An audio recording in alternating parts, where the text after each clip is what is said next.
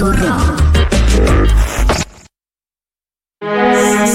la Habana. Seguro la Habana. Un viaje de ida a algún lado que está buenísimo.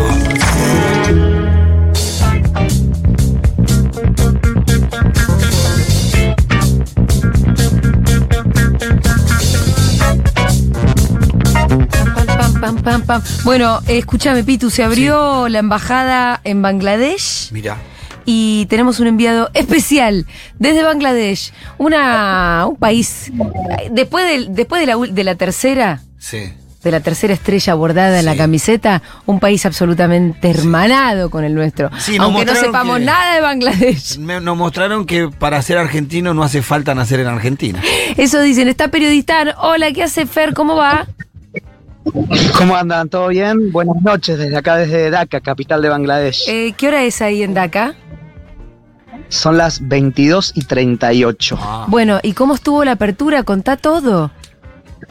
Bueno, estuvo buenísima, la verdad. Fue un día muy, muy largo porque se imaginarán que las agendas diplomáticas y más cuando son viajes así tan que se hacen medio una vez en la vida son impresionantes, o sea, arrancan a la mañana y ya no terminan y tienen un montón de almuerzos, Claro. misiones comerciales, desayuno, comida, encuentro, apretón de mano, ofrenda floral, firma de libro, protocolo, etcétera, pero obviamente que el plato fuerte, fortísimo del día fue la inauguración de la embajada y lo cierto es que fue algo completamente inesperado, al menos para mí, en el sentido de la cantidad de gente que hubo y la atracción mediática que suscitó, ¿no? Uno ¿Ah, sí? diría, bueno, a ver, apertura de una embajada, un acto protocolar, frío, sin mucho corazón, cortan una cinta, firman un par de libros, no mucho más, y se lo juro, o sea, había al menos 50 periodistas de medios de todo el país, se desbordó todo, eh, muchísima gente, firma de camisetas, cantaron muchachos, fue gente con la guitarra, no, no, no, fue una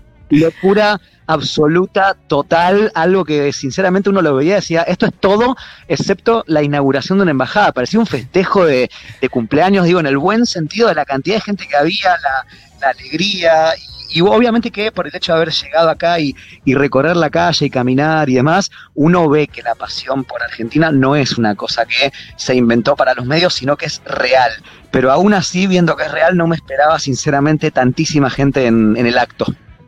Eh, estoy, estoy viéndote ahí en Twitter y sí, se ven ahí unos videitos de unos... ¿Se dicen bengalíes o cuál es la forma correcta de decir al final?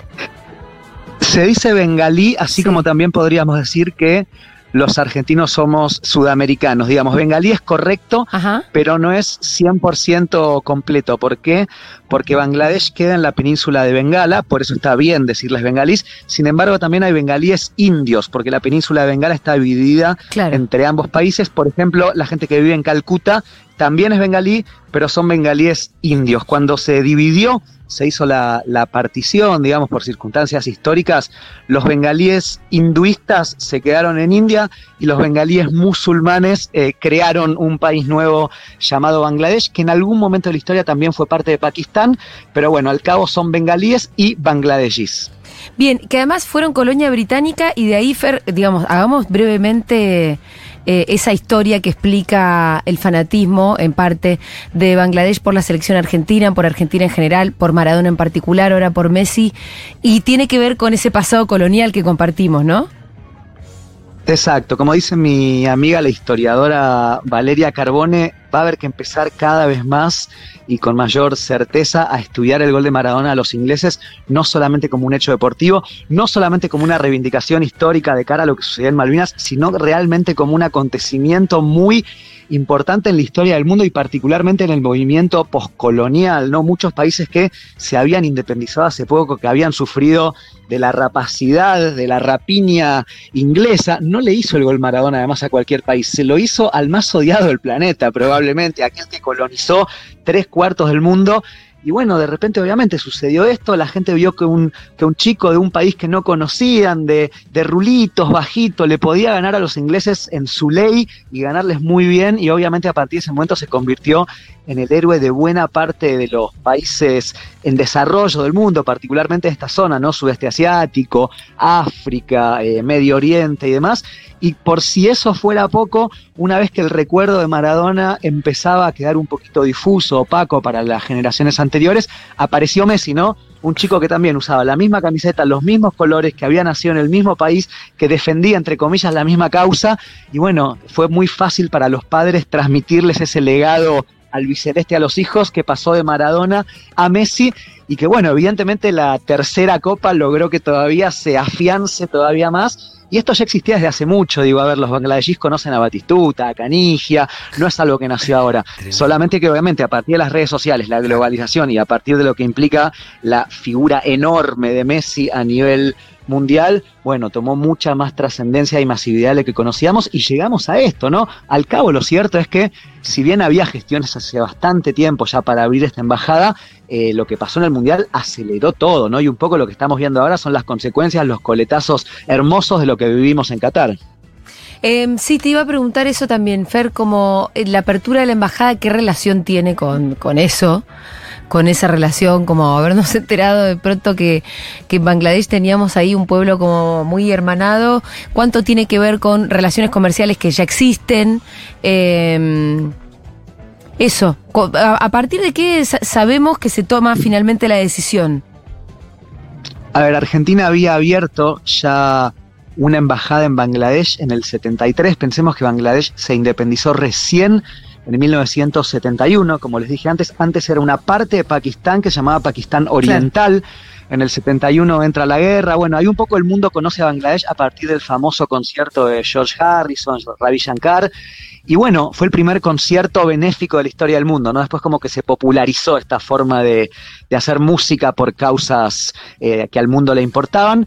Y bueno, dos años después simplemente de esto, Argentina ya abre la embajada, incluso Argentina fue uno de los primeros países del planeta que reconoció la independencia bangladesí. Después la embajada cierra en el 77 con la dictadura militar, se mantiene inactiva hasta hoy, con lo que podemos decir que en realidad esto es al mismo tiempo una apertura y una reapertura, porque Argentina ya supo tener embajada en Bangladesh. Lo que yo sé es que desde hacía bastante tiempo había conversaciones, porque a ver, pensemos algo, es un país de 180 millones de habitantes que está creciendo cada año a tasas gigantescas. Es casi la, eh, población de Brasil. Realmente, tiene la población de Brasil en un país que escucha esto, es 354 veces más chico que Rusia y tiene más habitantes que Rusia. O sea, imagínate lo que es. La densidad poblacional. es un, es un país muy pobre, digo, acá no hay que vendarse los ojos, uno lo puede ver en la calle, pero al mismo tiempo que es muy pobre, también es un país que no para de crecer. Es decir, arrancó en un nivel muy bajo. Si uno venía a Bangladesh en los 80, probablemente hubiera visto cosas terribles. Ahora ve un país pobre, pero también un montón de vecindarios ricos y lindos. Hay construcciones por todos lados, ustedes no se imaginan, edificios, autopistas, todo, shoppings, eh, están ampliando el aeropuerto, bueno, hay construcciones realmente por todos lados, entonces es evidente que es eso, es un país que fue muy pobre, que todavía sigue siendo pobre, pero que está creciendo a tasas aceleradísimos. Y sí, que hay lugar, mucho lugar, les diría, para un montón de productos. De hecho, acá junto con la, con la apertura de la embajada vino una misión comercial y yo hoy la vi un poco cómo funcionaba. Primera misión comercial que veo en mi vida, cómo es. Y básicamente había un montón de empresarios argentinos de diversas marcas. Estaba, por ejemplo, Marolio, eh, el, Instituto Cantan la canción de Marolio ahí, ¿no? Bueno, cantan la canción de Marolio y era genial porque, por ejemplo, estaban los bangladesíes, un montón de parlamentarios, empresarios, gente de negocios. Entonces, bueno, le estaban explicando, por ejemplo, cómo se hacía el mate, quién lo tomaba, probaban, había degustación, después fueron a un supermercado a comer alfajores. Digo, hay un montón de, de oportunidades en ese sentido. Y entonces, volviendo, yo ya, según lo que sé, sé que había conversaciones hace un tiempo, como que la idea estaba.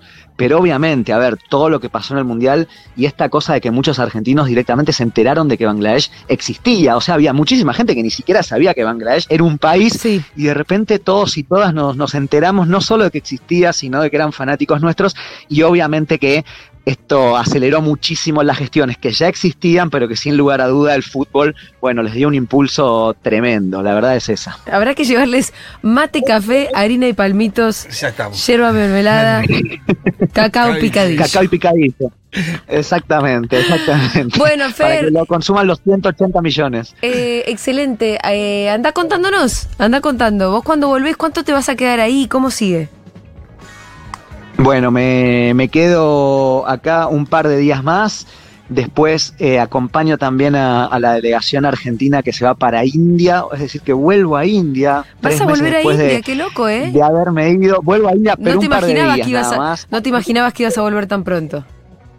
Eh, Ni me imaginaba si iba a volver, o sea, y, y menos que menos tan pronto. Lo bueno es que, bueno, ya el día, eh, la semana que viene estoy en Argentina otra vez, llego justo para ver eh, Huracán San Lorenzo. Ah. Y lo bueno es que existen chances de volver a Bangladesh pronto, porque lo cierto es que todo esto que está sucediendo, imagínense, abrió muchas puertas eh, culturales. Cuando digo culturales, hablo, por ejemplo, de el libro o futuros libros, Ajá. hablo de, por ejemplo, la industria audiovisual. Hay mucho interés en filmar en Bangladesh. Digo, imagínense televisivamente lo que es contar, por ejemplo, la historia de, de lo que fue el aliento. En fin, bueno, hay muchas oportunidades y lo cierto es que que nada, a mí me gustaría volver pronto porque es un país muy, muy, muy apasionante, aunque debo decirles también, la misma forma que India es muy cansador, es muy intenso, pero bueno, eh, es un país que se mueve constantemente todo el tiempo, así que en principio ahora me vuelvo rápido, pero con la puerta abierta de, de un regreso también pronto.